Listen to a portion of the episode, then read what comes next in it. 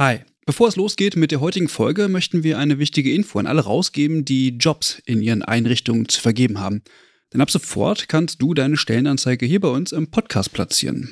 Wir finden das besser als Werbung, weil unsere treuen Hörenden damit Hinweise auf tolle Jobangebote bekommen und Unternehmen diesen Podcast nutzen können, um genau die Zielgruppe zu erreichen. Und wir nerven nicht mit Inhalten, die niemand hören will. Also eigentlich eine Win-Win-Win-Situation.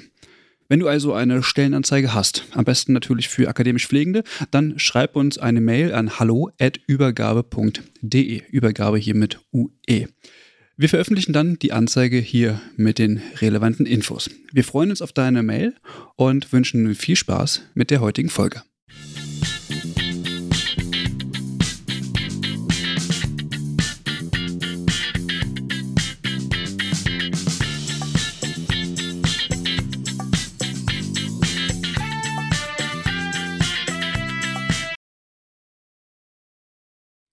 Hallo und herzlich willkommen zu einer neuen Folge des Übergabe-Podcasts. Wir begrüßen alle Hörenden, alle, die neu dazu gekommen sind und alle, die uns auch schon etwas länger hören. Und ähm, ich sitze hier im virtuellen Studio mit Franziska. Hi. Hi. Ja, heute schon Mitte Mai, der 12. Mai, Tag der Pflegenden, haben wir hinter uns gelassen. Und ähm, heute gibt es eine frische Folge, wieder mit zwei ähm, ja, interessanten Personen im Gepäck. Wen haben wir dabei, Franziska? Ja, wen haben wir dabei? Wir haben heute Rebecca Palm und Sibylle Reik von der Universität Wittenherdecke dabei. Hallo. Hallo. Hallo. So wie ich das mitbekommen habe, geht es heute um das Thema Praxisentwicklung. Das ist richtig, falls du mich fragst. okay, Praxisentwicklung. Bevor wir einsteigen, Rebecca, magst du ein paar Worte zu dir erzählen? Wer bist du, was machst du und warum bist du eigentlich Expertin für das Thema Praxisentwicklung? Ja, sehr gerne. Mein Name ist Rebecca Palm. Ich bin, ja, von Hause aus sagt man immer so schön Krankenschwester noch, Pflegefachperson heute. Habe Pflegewissenschaft studiert und ähm, habe auch dann ein paar Jahre lang geforscht, wissenschaftlich gearbeitet, promoviert und bin heute an der Universität Wittenherdecke habe dort seit einem Jahr ungefähr die Professur für Pflegewissenschaft mit dem Schwerpunkt Praxisentwicklung. Und deswegen würde ich sagen, bin ich auch heute hier, weil ich ähm, diese Professur innehabe und mich deswegen auch sehr verstärkt mit diesem Thema beschäftige und es für Deutschland auch vorantreiben möchte. Okay, ist das tatsächlich dann auch so ein, so ein Pionierthema? Ähm, ich würde sagen, in Deutschland ist es immer noch auch ein Pionierthema. Es ist nicht so, dass es keine Praxisentwicklung gibt. Ja. Aber ähm, wir werden das in der Folge ein bisschen erläutern, ähm, warum wir eigentlich glauben, dass es noch doch deutlich ausbaufähig ist in Deutschland, die Strukturen der Praxisentwicklung. Okay. Genau. Ja, ich bin gespannt. Die zweite Gästin, das ist äh, Sibylle Reik. Hallo Sibylle. Hallo Christian. Hi. Und äh, Franzi. Äh, und Rebecca. Hi. Wer bist du denn? Erzähl mal. Ja, ich bin auch Kinderkrankenschwester. Was heißt auch? Also ich habe auch klassisch die Ausbildung gemacht und habe dann Pflege- und Gesundheitswissenschaften studiert und bin dann direkt nach dem Studium, damals war das ja noch ein Diplomstudium, bin ich in die Pflegeentwicklung gegangen in einem Krankenhaus und mache eben seit 2002 Pflegeentwicklung vielleicht auch Praxisentwicklung, Fragezeichen. Und ähm, habe dann noch einen Master gemacht in Evidence-Based Healthcare und bin dann letztes Jahr, Mitte März, habe ich meine Stelle im Krankenhaus reduziert auf eine halbe Stelle und bin mit einer halben Stelle auch an die Universität Wittenherdecke zu Rebecca gekommen als wissenschaftliche Mitarbeiterin und möchte jetzt auch noch ja, theoretisch forschen, lehren, ja, was Praxisentwicklung ist. Okay, 2002. Ich würde jetzt fragen, gab es das da schon? Aber offenbar ja. Ähm, wo hast du das, wo, also wo, wo, wo, machst du das schon so lange? Das ist das Florence Nightingale Krankenhaus in Düsseldorf. Ah, okay, dann wundert es mich nicht. Mhm. Und ähm, ich muss dazu sagen, also die Stabsstelle, die ich da habe, die habe ich tatsächlich schon seit 2002. Aber die Aufgabenschwerpunkte haben sich ähm, weiterentwickelt. Also es war schon immer ein Anteil von Praxisentwicklung oder Pflegeentwicklung drin. Aber der ist jetzt äh, deutlich äh, größer und äh, breiter geworden. Also ähm, der hat sich immer mehr ausgebaut und ist immer mehr vertieft worden. Also am Anfang habe ich auch noch andere Sachen in dieser Stabstelle gemacht. Okay. Nun, wenn man sich jetzt ja Pflegeentwicklung, Praxisentwicklung äh, das Wort so ein bisschen anhört, dann hat irgendwie jeder wahrscheinlich so seine Vorstellung dazu. Könnte uns vielleicht zu Anfang einmal ein bisschen erklären, was genau das eigentlich ist oder was es vielleicht auch umfasst? Gibt es da einen theoretischen Background zu? Ja, sehr gerne. Also ich glaube, das ist genauso wie du sagst, Franz, die Praxisentwicklung, da verbindet jeder irgendetwas mit. Aber ich glaube, gerade hier in Deutschland verbindet fast jeder irgendwas Unterschiedliches damit. Dabei ist eigentlich die Praxisentwicklung ein sehr genau definiertes Konzept, was auch theoretisch fundiert ist und ähm, auch schon über 20 Jahre alt ist. Also das Konzept der Praxisentwicklung wurde seinerzeit in den 90er Jahren von Brandon McCormack und Kollegin ähm, entwickelt in England und über die Jahre auch immer stärker ausgebaut. Also es gibt eine sehr breite theoretische Konzeptentwicklung, die sozusagen beschreibt, was Praxisentwicklung eigentlich meint, was dazugehört und äh, welche Maßnahmen es umfasst. Und dieses Konzept wurde dann auch in verschiedenen anderen Ländern implementiert, also überwiegend ähm, Länder des Commonwealth, aber auch ähm, die Schweiz ist sehr aktiv in der Umsetzung genau dieses Konzeptes der Praxisentwicklung. Das wurde in den letzten Jahren sehr stark nochmal ausgebaut und erweitert und es gibt auch sehr viel Forschungsarbeiten dazu.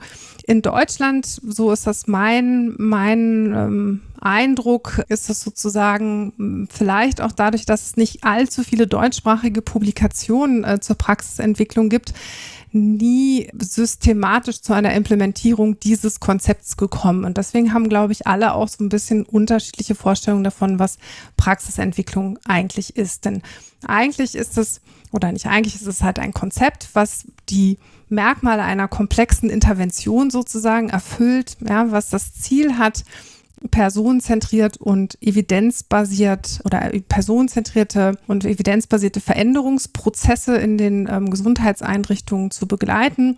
Also es hat sozusagen zum Ziel, Veränderungs- oder Veränderungen zu erreichen.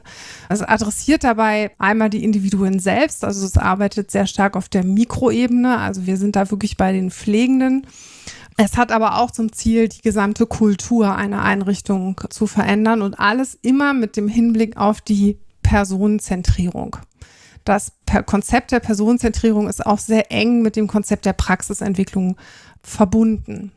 Ich habe dazu zwei Fragen sogar. Du hast eben der komplexe Intervention angesprochen. Vielleicht kannst du noch mal kurz erläutern für die Hörenden, was komplexe Interventionen eigentlich sind. Mhm.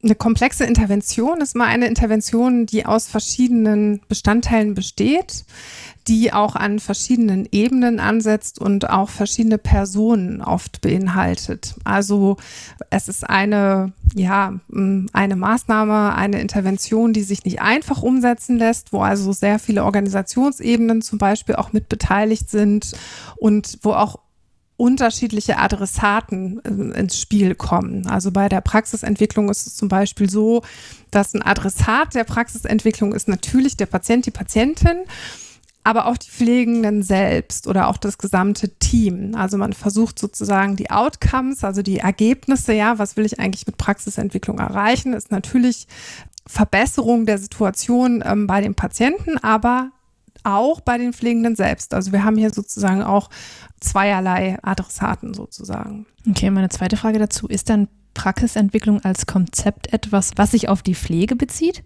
Also ich würde sagen, die Sibylle hat ja zum Beispiel gesagt, sie arbeitet im Bereich der Pflegeentwicklung. Ja? Das Konzept kommt aus der Pflege, weshalb es, glaube ich, früher eher Pflegeentwicklung hieß. Ähm, es hat sich in den letzten Jahren sehr stark interdisziplinär entwickelt, sodass es heute Praxisentwicklung eigentlich heißt, weil es, weil es mehrere Akteure mit einbezieht. Da aber jetzt in den am meisten Einrichtungen die Pflegenden in der Anzahl nun mal die ähm, am stärksten vertretenste mhm. Berufsgruppe ist, würde ich sagen, dass es in der Praxis immer noch so ist, dass ähm, viele Projekte wahrscheinlich größtenteils die Pflege daran halt partizipiert. Aber die anderen Berufsgruppen sind definitiv dabei nicht ausgenommen.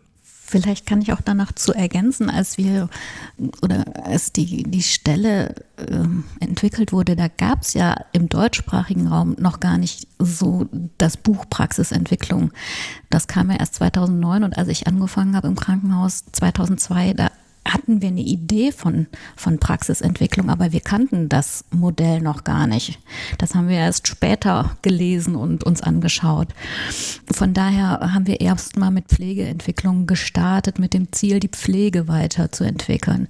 Natürlich arbeiten wir auch berufsgruppenübergreifend, aber primär erstmal mit den Pflegenden. Und für mich ist auch immer so noch die Frage, ist Pflegeentwicklung vielleicht auch ein Überbegriff?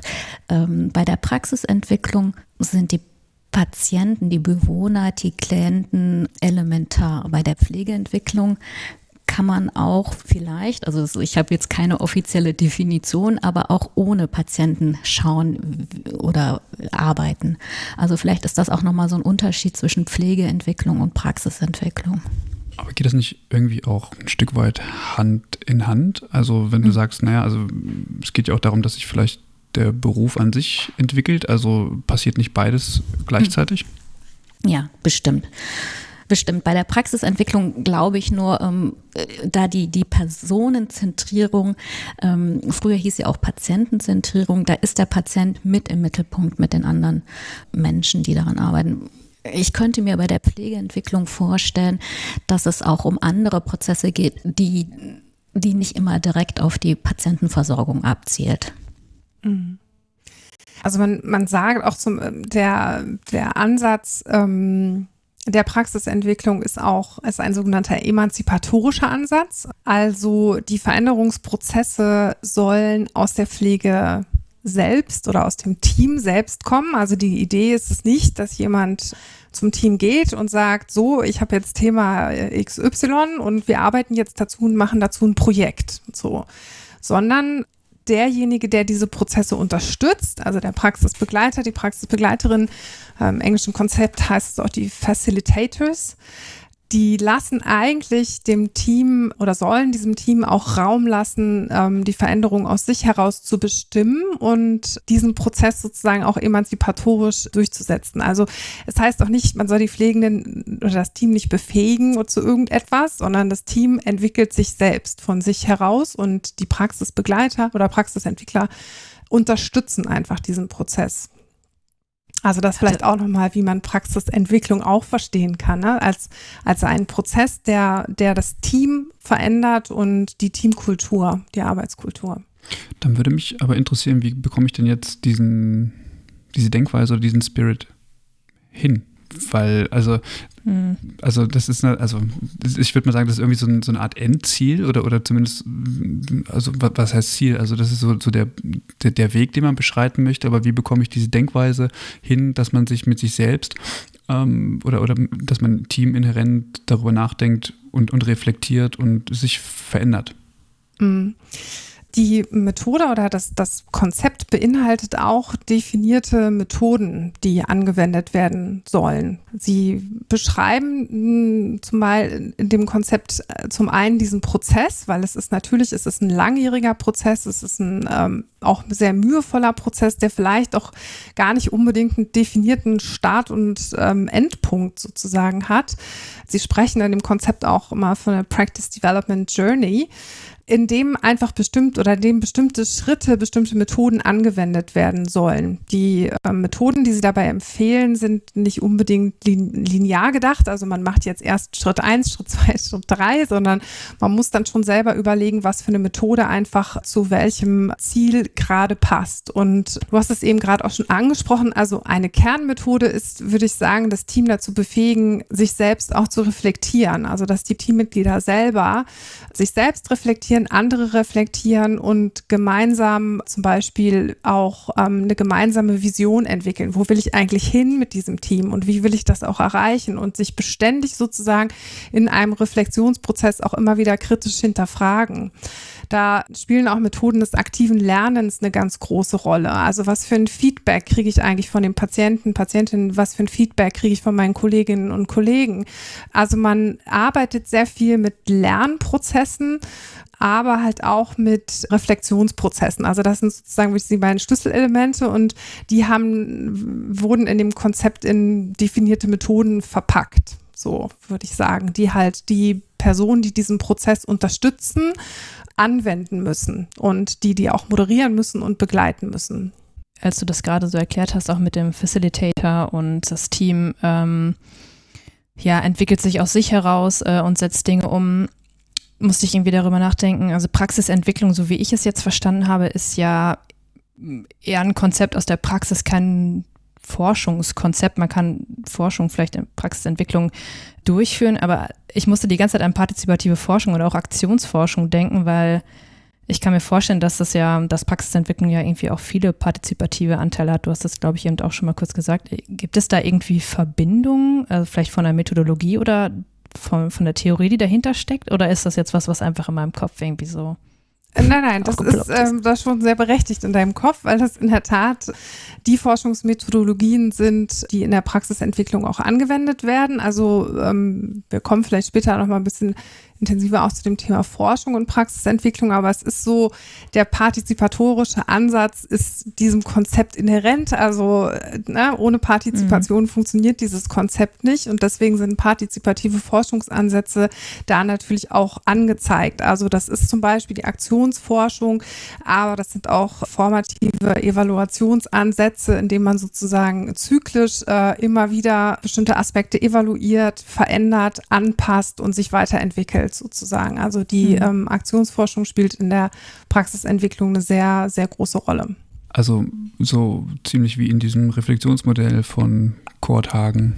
Mhm, ja, genau. Also es gibt so, es gibt, ähm, wenn wir jetzt so ein bisschen zur, zur Theorie auch kommen, die Praxisentwicklung hat sozusagen ein, ein, ein theoretische, also eine, eine Grundtheorie, das ist die kritische Theorie oder auch die Realist, ähm, realistische Theorie, Realist Methodology, die dem zugrunde liegt. Wer sich da vielleicht noch ein bisschen vertiefter ein, einlesen will, dem können wir gerne auch Material dazu noch zur Verfügung stellen. Das möchte ich jetzt nicht vielleicht weiter ausbreiten, aber ähm, es ist schon so, dass dieses ganze Konzept sehr gut theoretisch fundiert und ähm, durchdacht auch ist. Mhm. Jetzt frage ich mich, hm, wo kann das denn umgesetzt oder, oder überhaupt angewendet werden? Eignen sich dazu alle Settings oder gibt es da auch ähm, Herausforderungen für bestimmte Settings ähm, oder geht das eigentlich immer? Und hat, hat man da vielleicht auch immer die gleiche Herangehensweise oder gibt es da irgendwie auch Prinzipien für verschiedene Settings? Grundsätzlich ist es für alle Settings geeignet. Und wenn man in der Literatur schaut, dann findet man da auch alle Settings.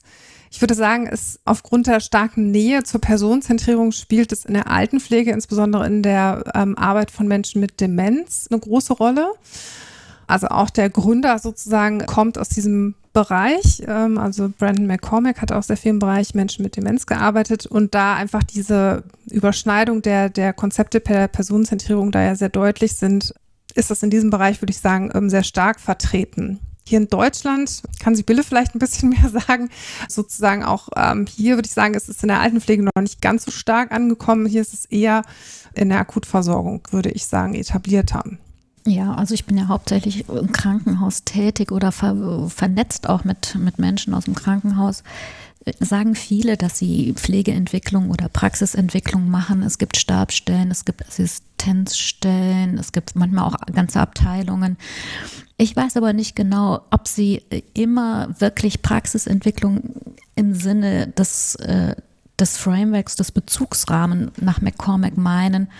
Das, das, das kann ich nicht beurteilen, weil man es ja auch so nicht misst oder ähm, ja auch viele die Definition gar nicht so genau abgleichen, wenn sie sagen, sie machen Praxisentwicklung.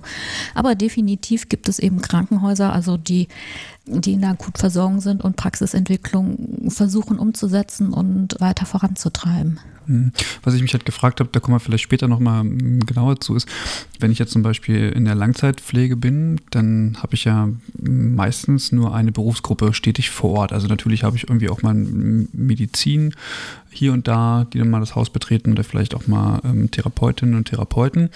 Hm, aber es ist niemand stetig anwesend, also wo es so ein, so ein ähm, äh, verschiedene Berufsgruppen den ganzen Tag miteinander im Austausch sind. Und ähm, ihr habt vorhin gesagt, das ist auch oder funktioniert auch, muss auch berufsübergreifend stattfinden, aber nicht in jedem Setting ähm, findet ja immer eine berufsübergreifende Tätigkeit statt. So, deswegen hatte ich ähm, da nochmal nachgefragt, weil man dann, wenn Pflege so auf sich allein gestellt ist, dann kocht man halt so in seinem eigenen Brei und man ist weniger gefordert, sich mit anderen Dingen auch auseinanderzusetzen. Mhm. Ja, ist eine gute Frage. Ich glaube, ähm, in der Altenpflege haben wir das oft gar nicht so im Blick, äh, wie viele eigentlich dann doch irgendwie auch zum, zum Team gehören, je nachdem, wie man Team ja auch so definiert. Ne? Also da ist natürlich die Berufsgruppe der, ähm, der Pflegenden noch mal stärker vielleicht anteilsmäßig vertreten als jetzt in anderen Settings. Aber dennoch hat man ja auch die soziale Arbeit, die eine wahnsinnig wichtige Rolle spielt und wo ich äh, auch aus der Vergangenheit weiß, dass es da auch immer so mäßig bis wenig Überschneidungspunkte oft in der Arbeit gibt, obwohl es eigentlich äh, wichtig wäre. Ähm, die Therapeuten, was du gerade angesprochen hast, die aus gar nicht äh, aus dem Haus kommen, das ist natürlich ein Riesenproblem, aber nichtsdestotrotz sollten sie in solche Prozesse mit einbezogen werden. Das ist vielleicht nur das Beispiel, was du sagst, wo es auch schwierig ist, sowas umzusetzen. Ne? In der Altenpflege, wo wir eigentlich die Berufs Gruppen, die an dem ganzen Prozess aber eine ganz wichtige Rolle spielen, die gar nicht ähm, äh, sozusagen organisatorisch in einem Team gebunden haben. Also das wahrscheinlich auch eine sehr äh, Spezialität fürs deutsche Versorgungssystem wo das Konzept mit Sicherheit nicht einfach anzuwenden ist. Aber es, aus meiner Sicht sollten diese Personen äh, äh, definitiv auch mit dazugehören, ganz klar. Hm, ich habe gerade noch einen weiteren Gedanken, aber es geht zu weit. Ich habe gerade so gedacht, da, dass ja häufig so eine Entwicklung stattfindet ähm, mit,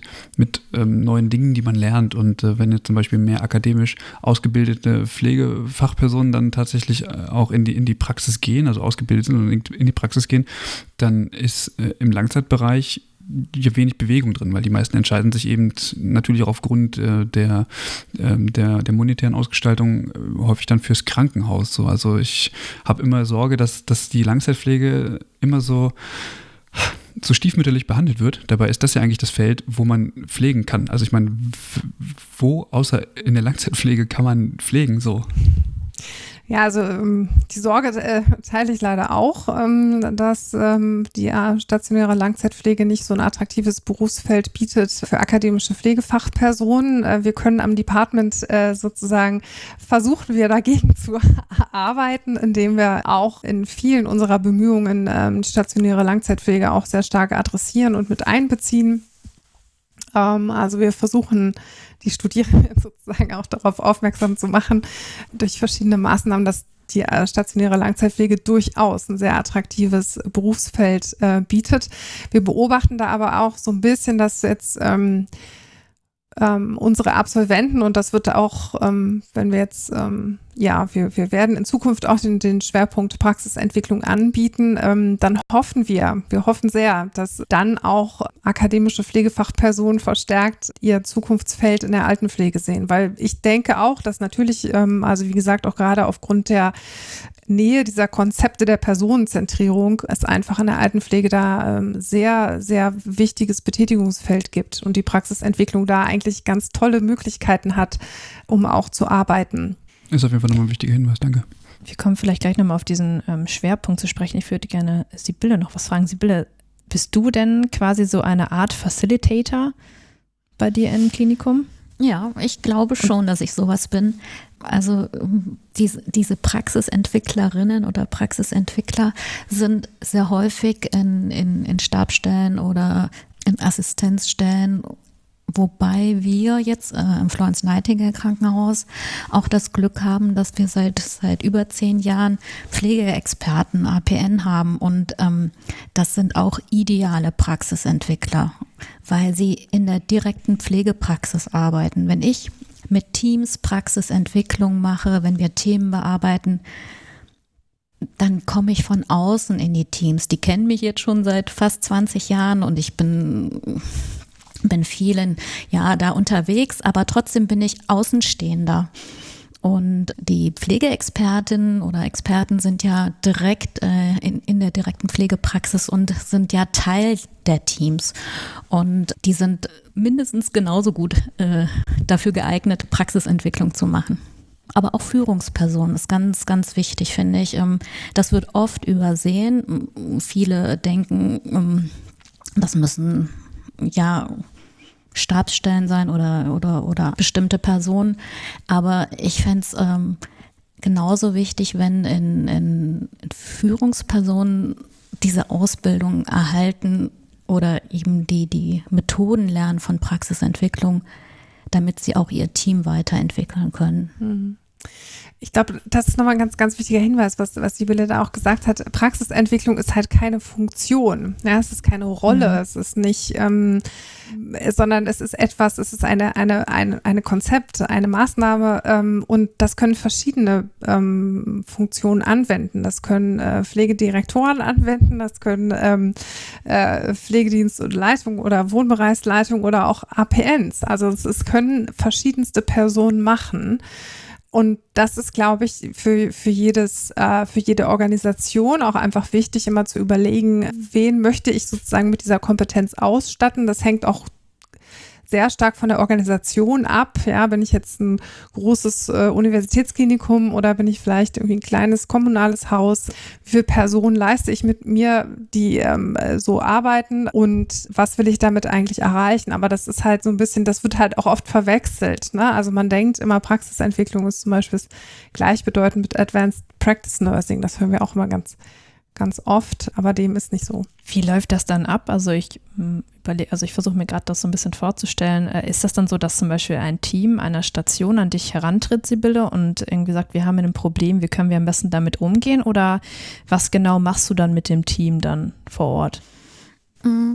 Also es kommen schon mal Teams ähm, oder Einzelpersonen aus Teams zu mir und wollen eher so Fragen geklärt haben oder ähm, wissen, was der aktuelle Stand zu irgendetwas ist. Das heißt, sie kommen noch gar nicht mit der Idee, ähm, die Praxis weiterzuentwickeln oder zu verändern, sondern eher, was mache ich eigentlich, wenn ich das und das, also eher ganz konkrete Fragen.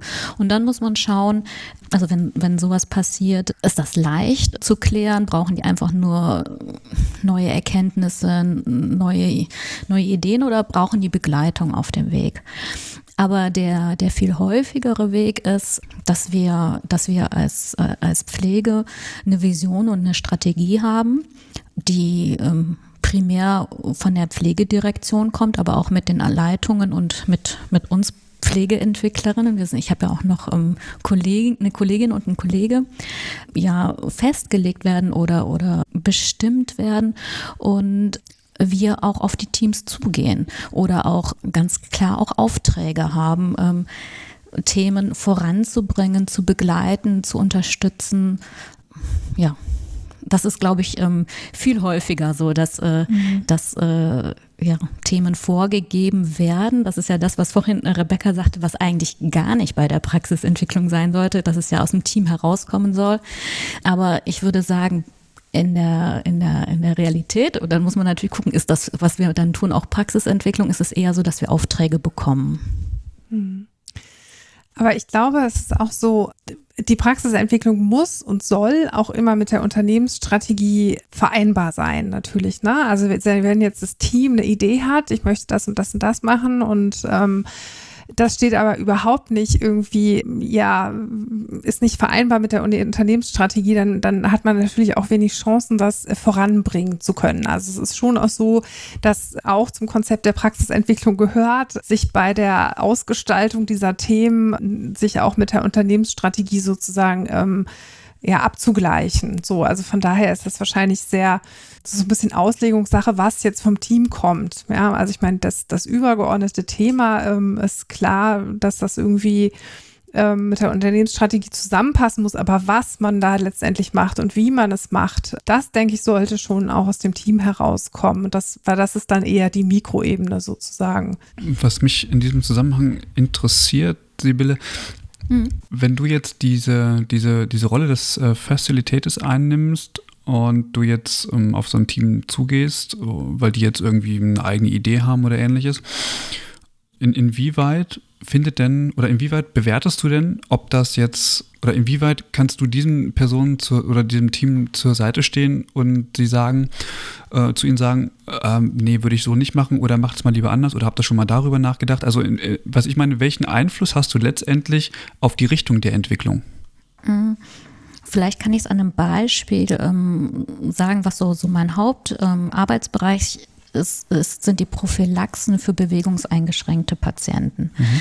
Das heißt, ähm, die Tubitus-Prophylaxe, die Sturzprophylaxe, auch die Prophylaxe der inkontinenzassoziierten Dermatitis. Und es ist so, dass ich mit, also wir haben ein Multiplikatorensystem im Krankenhaus. Ähm, das haben wir auch noch für ein anderes Thema.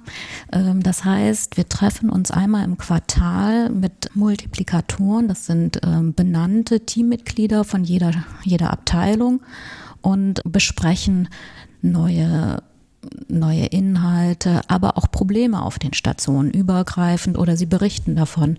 Und dann schauen wir in diesem Team der Multiplikatoren, ist das was, was alle haben? Ist das nur in dem Bereich so? Kann ich unterstützen? Können wir als Team unterstützen? Brauchen wir ähm, mehr Wissen? Brauchen wir Schulungen? Brauchen wir Hilfsmittel? Müssen wir Prozesse verändern? Also das sind ja ganz viele Möglichkeiten der Unterstützung. Mhm. Und je nachdem, wie diese Begleitung oder dieses Lernen vor Ort dann auch aussehen kann, äh, mache ich das dann gemeinsam mit denen oder ich organisiere auch nur etwas. Also das Wichtige bei der Praxisentwicklung ist ja das Lernen vor Ort im, in den Teams. Das heißt, wenn ich jetzt mit den Multiplikatoren neuen Patientenlifter ausprobiere oder wir uns schulen lassen, dann steht der erstmal in der Abstellkammer weil, ähm, weil man vielleicht gelernt hat, äh, ihn in der Idealsituation anzuwenden, aber nie gelernt hat, äh, in der Praxis ihn zu nutzen. Und dann ist wichtig, dass ähm, die Begleitung vor Ort stattfindet. Und dafür braucht man einfach ähm, viel Zeit oder eben auch Menschen, die in den Teams sind und die das können. Und ähm, dann die Kollegen in den Situationen reflektieren, begleiten und überlegen, hm, könnte der Patient vielleicht mit einem Hilfsmittel besser mobilisiert werden? Hm. Ja, das so würde ich es mal sagen. Mhm, okay, das ist jetzt nochmal gut verdeutlicht.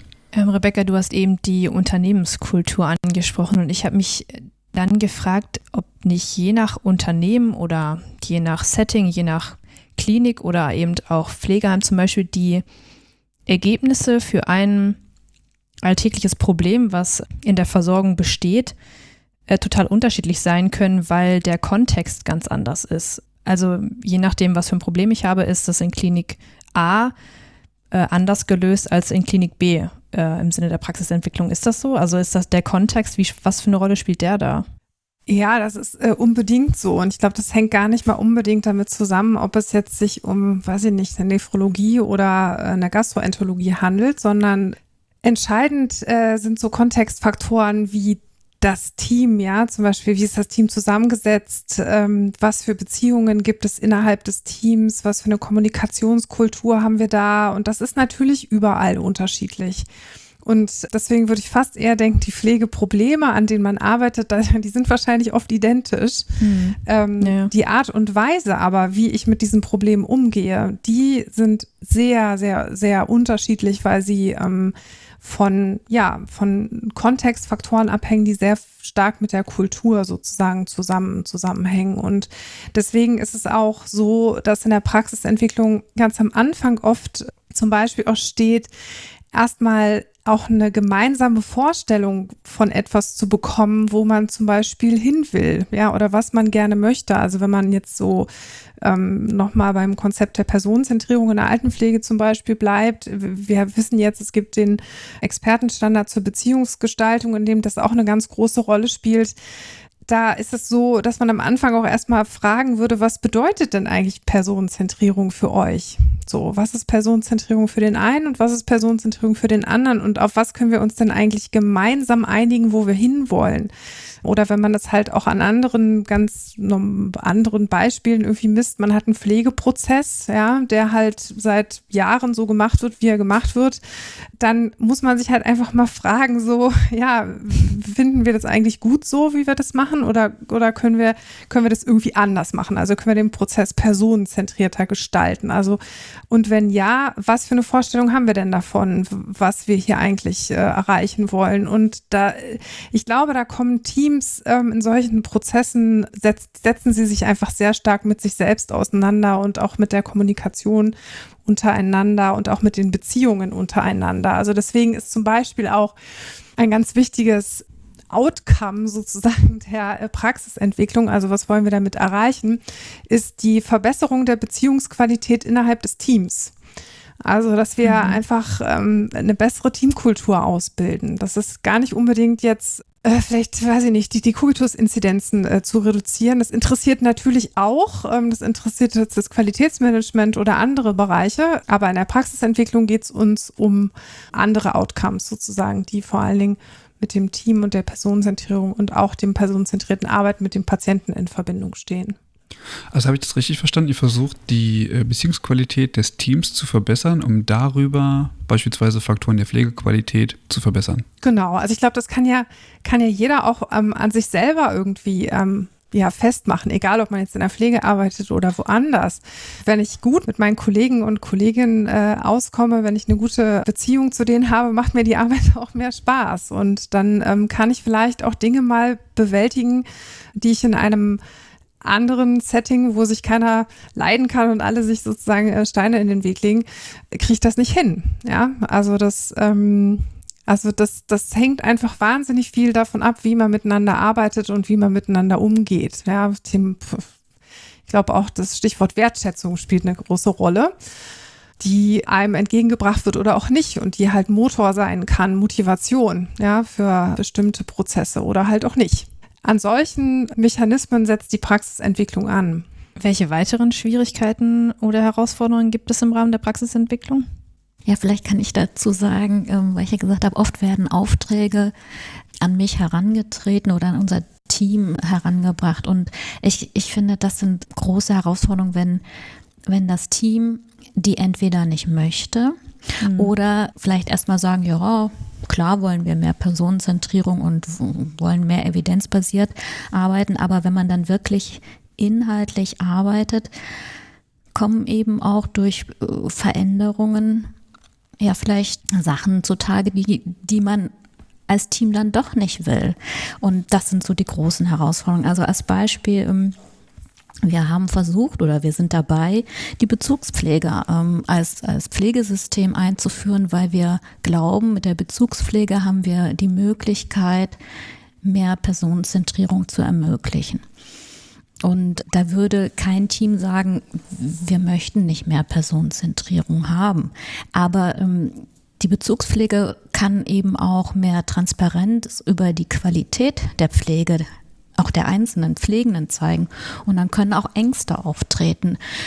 Merkt man, dass ich vielleicht besser oder schlechter bin als andere oder auch vielleicht noch ja, Unterstützung brauche, den Pflegeprozess zu gestalten. Und dann ist es schwieriger, ähm, ja, erstmal äh, an dem Thema zu arbeiten. Das heißt, man muss äh, in solchen Situationen erstmal an den, ja, mit den Ängsten, mit den Werten arbeiten, mit den Kollegen überlegen, ähm, wie kann ich in dem Team keine Hierarchien aufbauen oder weiter, ähm, weiter voranbringen? Wo, worum geht es eigentlich? Für das Konzept der Bezugspflege ist es aber auch notwendig, tatsächlich den ähm, Skill- und Grade-Mix äh, also mit, mitzudenken. Äh, das heißt, im Grunde genommen wären solche Konzepte ja gar nicht überall umsetzbar, oder?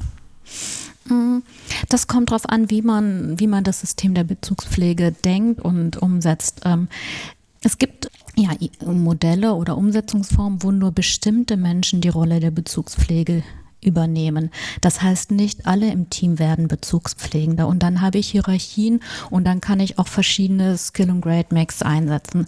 Wir haben es aber so im Florence Nightingale Krankenhaus entwickelt. Wir hatten am Anfang auch vielleicht äh, andere Ideen, dass wir sagen, jeder ist grundsätzlich dazu fähig, Bezugspflegende zu sein, wenn er ähm, eine Krankenpflegeausbildung hat. Also es geht jetzt nicht um, um Hilfsberufe, sondern das Krankenpflegeexamen hat und auch Kontinuität im Pflegeprozess leisten kann. Also es ist schwierig, wenn ich in, in einem Monat nur vier Tage arbeite und die dann auch nicht am Stück arbeite. Dann kann ich keine Kontinuität haben. Aber ähm, wir wir wollen es so gestalten, dass grundsätzlich jeder die Rolle der Bezugspflegenden übernehmen kann und denken da weniger also im Rahmen der Bezugspflege weniger um Skill und Grade Max. Das heißt, alle Examinierten sollen diese Rolle übernehmen. Ich habe ja vorhin schon ein bisschen vorgegriffen. Ich würde gerne mal so den Schwenk zur ja, Vernetzung zwischen Praxis und Forschung machen, weil würde ich mir zumindest vorstellen, diese beiden Dinge ja an dieser Stelle auch irgendwie ja ineinander müssen sollen. ähm, wie sieht das in der Praxisentwicklung aus und welche Erfahrungen gibt es da? Also ich sag mal so, ich glaube, die, die Forschung in der Praxisentwicklung hat äh, die größten Überschneidungspunkte mit der Implementierungsforschung.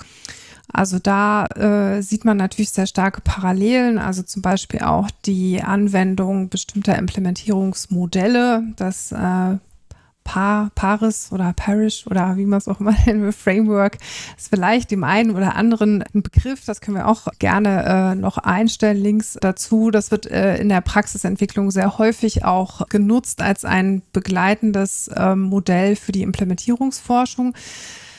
Und grundsätzlich ist es so, dass die Praxisentwicklung, wenn sie sich Forschungs, ja, der, der Forschungsblick sozusagen auf die Praxisentwicklung ist immer immer auf die, auf die Prozesse gerichtet sozusagen. Also man hat, man stellt sich Fragen wie zum Beispiel, was funktioniert bei wem und unter welchen Umständen? So, das ist so eine ganz klassische Forschungsfrage der Praxisentwicklung, die auch der sogenannten Realist Methodology entspringt sozusagen. Also es geht nicht darum, einfach herauszufinden, mache ich jetzt mit Intervention A etwas besser als mit Intervention B, sondern ich will halt rausfinden, bei wem kann ich denn Intervention A überhaupt anwenden und unter welchen Umständen und wie funktioniert das und wann funktioniert es vielleicht auch besonders gut. Also es sind wirklich die klassischen Fragen, die, wenn man sich den Evidenzbasierungsprozess anguckt, ganz am Ende stehen.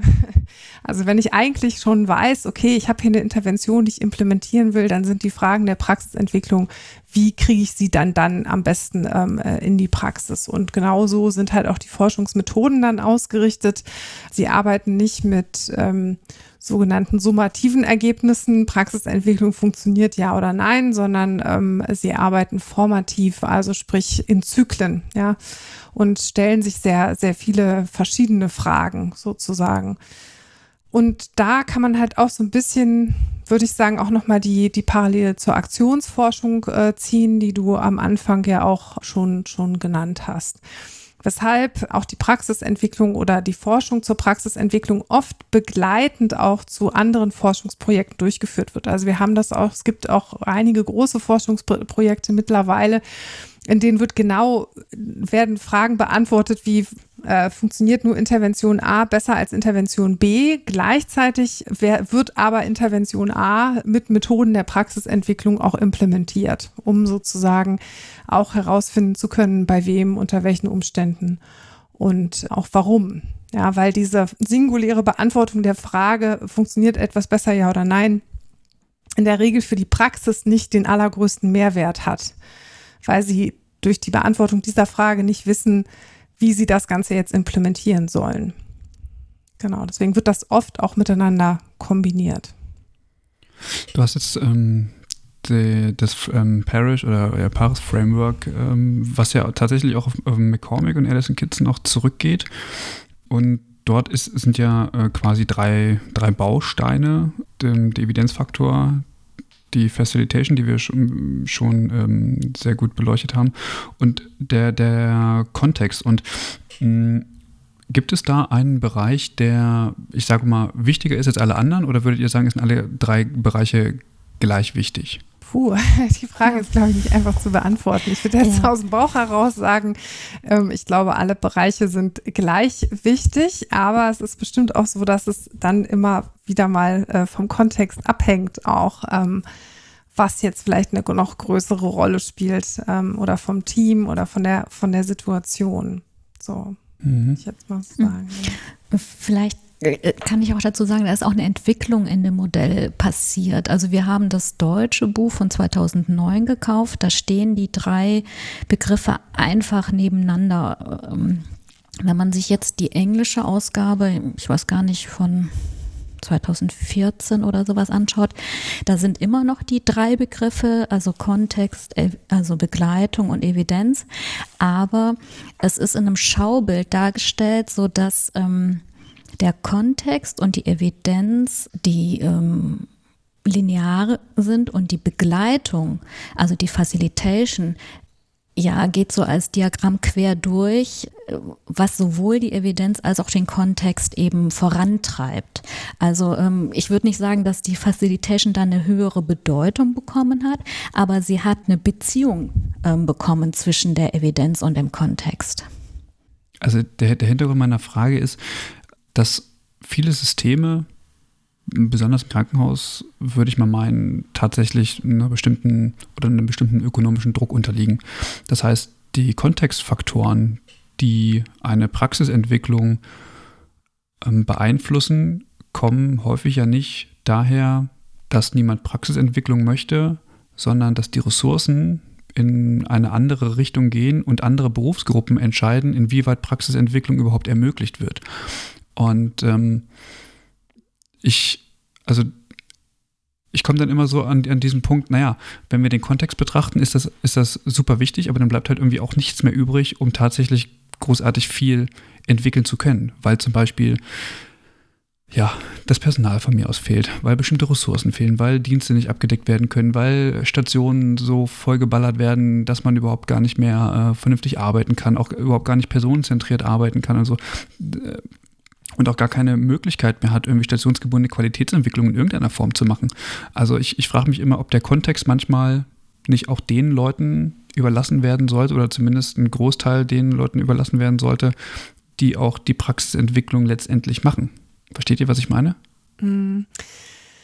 Ja, also ich glaube, ähm, weshalb sich das, ähm, also das ist jetzt aber wirklich nur eine Vermutung meinerseits, weshalb sich das Kon Konzept auch in der Schweiz ein bisschen besser durchsetzen konnte, ist sicherlich auch, weil die Kontextfaktoren da ähm, äh, etwas bessere sind als in Deutschland, ja, wo man einfach, weil das ist so, das wird Sibylle auch bestätigen können, Praxisentwicklung braucht Zeit. So, es braucht einfach Zeit und das ist vielleicht auch ähm, eine Antwort noch zu den vorherigen Fragen, die ihr gestellt habt. Was sind denn die Probleme der Praxisentwicklung? Wenn ich natürlich beständig irgendwie ähm, mit dem Minimalstab irgendwie an, an Personal irgendwie versuche, äh, da einfach äh, das Schiff vom, vom Versinken äh, zu retten und nichts anderes, dann wird da kaum äh, Raum und Zeit für Praxisentwicklung sein. Und genauso, selbst wenn wir uns sozusagen es leisten, äh, Praxisentwicklung zu betreiben, dann werden wir vielleicht irgendwann an den Punkt kommen, dass wir feststellen, ja, ist ja alles schön und gut hier mit der Evidenz, aber hier so unter diesen Umständen geht's halt nicht. So, wir, ne, das, also das wäre auch ein sehr frustranes Ergebnis der Praxisentwicklung ich glaube, das wäre eigentlich gar kein Ergebnis der Praxisentwicklung, weil man sich dann nämlich nicht entwickelt. Also deswegen ist aber vielleicht auch nochmal gerade diese Perspektive, was geht unter welchen Umständen, halt auch so wichtig, weil wir am Ende nun mal mit der Praxisentwicklung nicht unbedingt die Kontext also die Bedingungen, die den Kontext schaffen, sozusagen groß verändern können. Praxisentwicklung ist kein politisches Instrument. Wir kriegen durch Praxisentwicklung nicht mehr Personal oder können unsere Löcher in der Personaldecke dadurch irgendwie ähm, stopfen. Ähm, es ist eher ein Instrument, mit dem, was wir haben, vielleicht besser umgehen zu können und Ressourcen auch besser auszunutzen. Aber es ist, ähm, würde ich sagen, kein Instrument, was jetzt dazu uns dabei helfen wird, die Rahmenbedingungen, die wir jetzt nun mal haben, irgendwie auch ähm, grundsätzlich zu verändern. Es ist mehr das ein Instrument, um das Beste draus zu machen, sagen wir es mal so. Meinst du, meinst du wirklich? Ja, ich weiß nicht, was die Bille noch mal so dazu sagt, aber. Mhm. Vielleicht zum Kontext gehören ja nicht nur die Ressourcen, also materielle, personelle, sondern da gehören ja auch andere weiche Faktoren dazu, die Kultur und auch die Rollenklarheit von, von Führungspersonen, von Kollegen in der in der Teamarbeit. Also klar, Praxisentwicklung ist schwierig, wenn ich, äh, wenn ich wenig Personal, schlechte Ausstattung habe. Aber ähm, je klarer, je effektiver Teams sind und Führungskräfte, die ja auch alle zum Kontext gehören, kann ich natürlich auch effektiver arbeiten. Also ich will das nicht schönreden, also natürlich brauche ich ähm, eine gute Ausstattung, aber der Kontext ist mehr als die Ressource, es ist die Kultur, es ist die Führung, es ist Macht und Autorität gehört auch zu, zum Kontext dazu. Und ja, das habe ich natürlich im Krankenhaus äh, auch durch, durch irgendwie ja, alte Strukturen oder tradierte Strukturen, die ich aber ja nicht beibehalten muss. Also nur weil, ähm, weil wir äh, DRGs haben und irgendwelche Sachen vorgegeben bekommen. Also ich könnte ja auch daran arbeiten und diese, diese Hierarchien aufbrechen. Das ist, das ist der, der Punkt, den ich mm, ja nicht, nicht meinte, aber deswegen fragte ich nochmal nach, ob das tatsächlich so ist, weil ich sehe Praxisentwicklung schon als ein Instrument, auch als ähm, also, also politische und auch oder, oder Machtgefüge zu durchbrechen. Ähm, weil, Sibylle, wie, wie du äh, richtig sagst, das muss alles so nicht bleiben. Aber dazu braucht man ja erstmal einen Hebel, um zu sagen, äh, oder einen Grund auch, äh, das aufzubrechen. So, und da muss eine, eine, eine Kultur oder eine Vision verankert werden, die das will. Und der, der Punkt ist, dass nicht ähm, die Ressourcen dafür dann nicht die zur Verfügung stellen, die das wollen, sondern die, die Spielregeln in unserem System machen halt Ökonomen. Das macht weder die Medizin noch die Pflege noch irgendwelche anderen Berufsgruppen. Das heißt, im Grunde genommen muss ich die Leute davon überzeugen, dass das alles hier sinnvoll ist und dass das eine ziemlich coole Aktion hier ist, die ich hier vorhabe. Ähm, und damit wird es dann eben doch ein Stück weit zum Politikum, weil ich natürlich irgendwie diese Vision habe, was zu verbessern. Ähm, und ich weiß vielleicht noch gar nicht, wo, wo, ich, wo ich lande. Und das eine bedingt halt eben auch das andere. Also wenn ich zum Beispiel jetzt diesen, diesen oder zumindest verstehe ich das und berichte ich mich bitte, wenn das falsch ist, aber wenn ich den Prozess erstmal angestoßen habe, dann entwickelt sich ja alles wie ein Schneeball. Und das passiert ja nicht isoliert auf einer Station oder, äh, weiß ich nicht, in einem Fachbereich, sondern das hat ja dann auch Auswirkungen auf andere. Also zum Beispiel wird zum Beispiel, äh, weiß ich nicht, die Qualifikation in der Pflege erhöht. Oder, keine Ahnung, kommen Atmungstherapeutinnen und Atmungstherapeuten werden plötzlich ähm, eingegliedert und so weiter oder, oder das Wundmanagement. Also es, es hat ja ganz, ganz viele Auswüchse plötzlich, die was Auswirkungen auf alle hat. Also ich glaube, wenn man in die Länder schaut, die Praxisentwicklung ähm, schon länger betreiben und äh, wo Praxisentwicklung äh, schon größeren Einfluss auf das Gesamtsystem sozusagen hat, dann kann man da zum Beispiel auch beobachten, dass die Häuser, die jetzt auch im Zusammenhang mit den Magnetkrankenhäusern ähm, zum Beispiel oder dieser Bewegung stehen,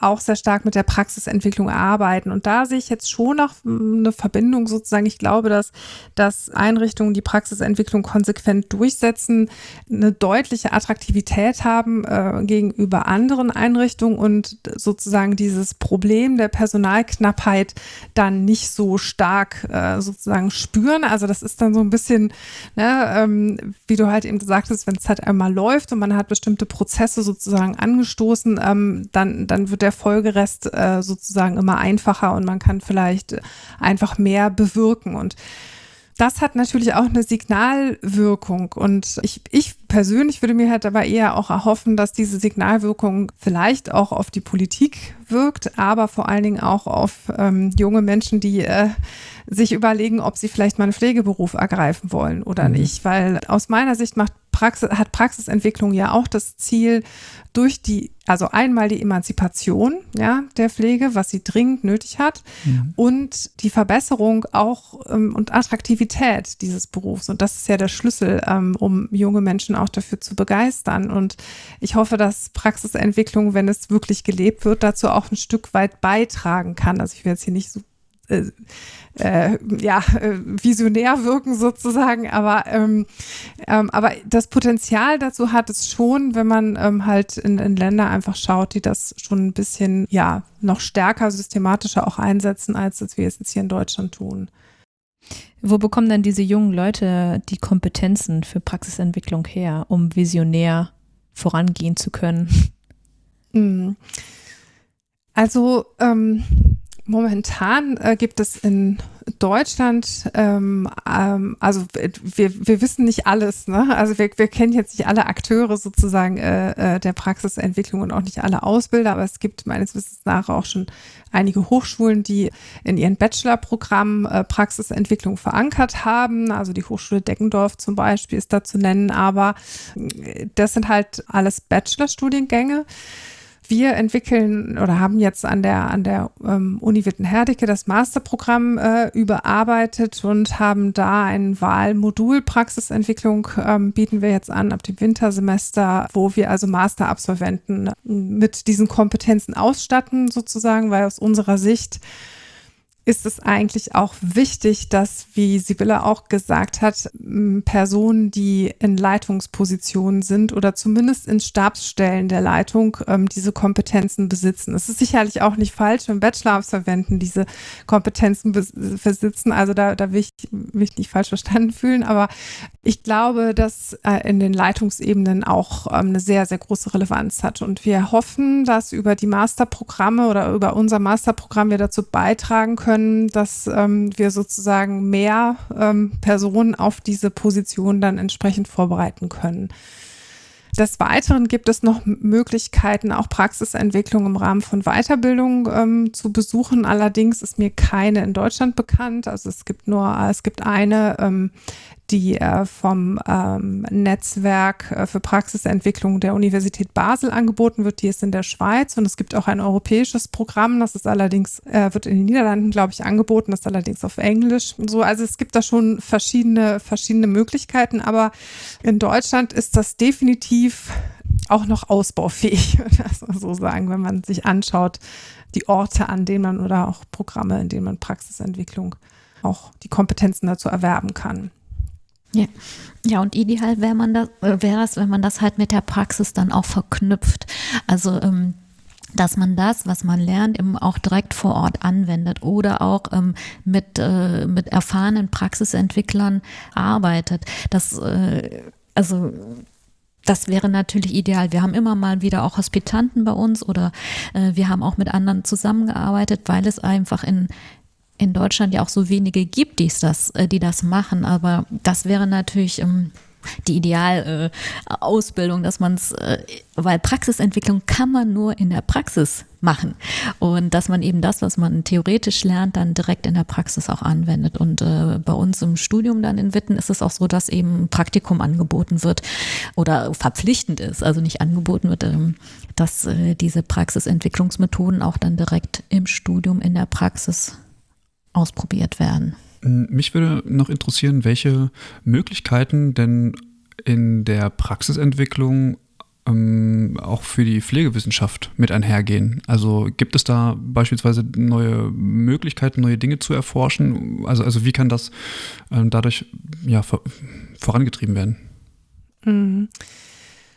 Ähm, also ich würde schon, schon sagen, dass sich da auch neue Forschungsfelder auftun, ähm, die ähnlich, ähm, sage ich mal, einen ähnlichen Bereich zwar abbilden, wie äh, auch die Implementierungsforschung es macht, aber nochmal mit vielleicht ein bisschen anderen Fragestellungen auch. Also ich sehe einen sehr großen Gewinn da drin, zum Beispiel die ja, Effektivität von Interventionen mit Prozessen der Praxisbegleitung äh, zu kombinieren. Und ähm, solche Studien sind mir jetzt hier aus Deutschland noch nicht bekannt. Also ich glaube, das ähm, bietet schon auch großes Potenzial, weil wir eigentlich schon wissen, dass ähm, viele Interventionen, wenn sie neu entwickelt werden, an sich vielleicht nicht schlecht sind, aber es hapert meistens an der Implementierung so, dass das interessant wäre, das, das zu kombinieren. Und ich glaube, dass es generell einfach noch einen sehr großen Forschungsbedarf gibt, der sich halt der Fragestellung widmet, was funktioniert bei wem und unter welchen Umständen. Ähm, das ist ähm, eine Forschungsrichtung, die zumindest in der Pflegewissenschaft noch nicht so stark vertreten ist, weil sie auch eine gewisse Methodenkompetenz voraussetzt, die jetzt nicht unbedingt äh, so viele im Gepäck haben, sagen wir es mal so. Also das ist schon auch eine sehr anspruchsvolle Forschung ähm, oder Forschungsmethoden, die da angewendet werden müssen, ähm, die sehr zeitaufwendig sind. Also da gibt es sicherlich noch, noch sehr viel Potenzial. Sibylle, wir haben mal eine, eine Folge aufgenommen ähm, mhm. zu äh, den APNs bei euch in, ja. in Düsseldorf, genau. Richtig. Und mich würde interessieren, inwieweit die Zusammenarbeit oder, oder, oder wie, wie, wie können solche spezialisierten Personen oder solche spezialisierten Rollen im Rahmen der Pflegeentwicklung oder Praxisentwicklung mitwirken? Mhm.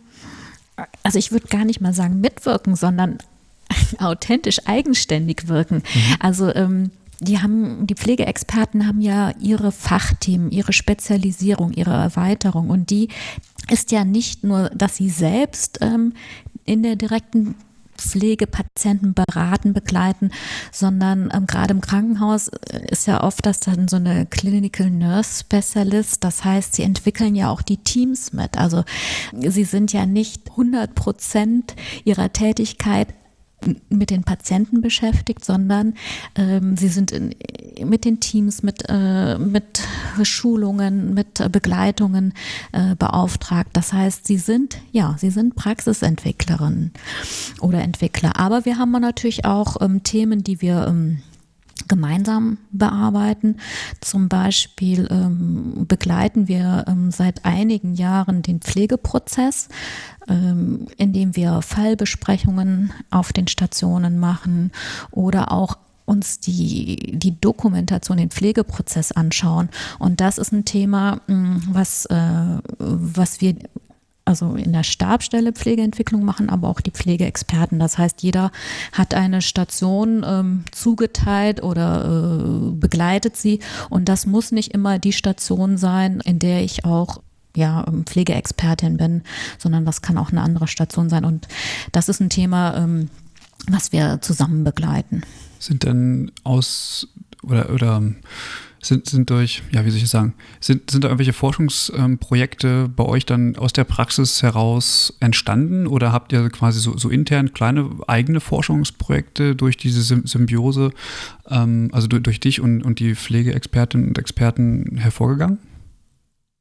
Also jetzt direkt zu Pflegepraxisentwicklungsprojekten oder Methoden wüsste ich nicht, ähm, mhm. dass wir das gemacht haben. Nee, also wie wir haben schon mal Evaluierungsansätze, die wir dann auch äh, machen, aber ähm, in Richtung Forschung wüsste ich jetzt nicht. Nee. Hm, okay.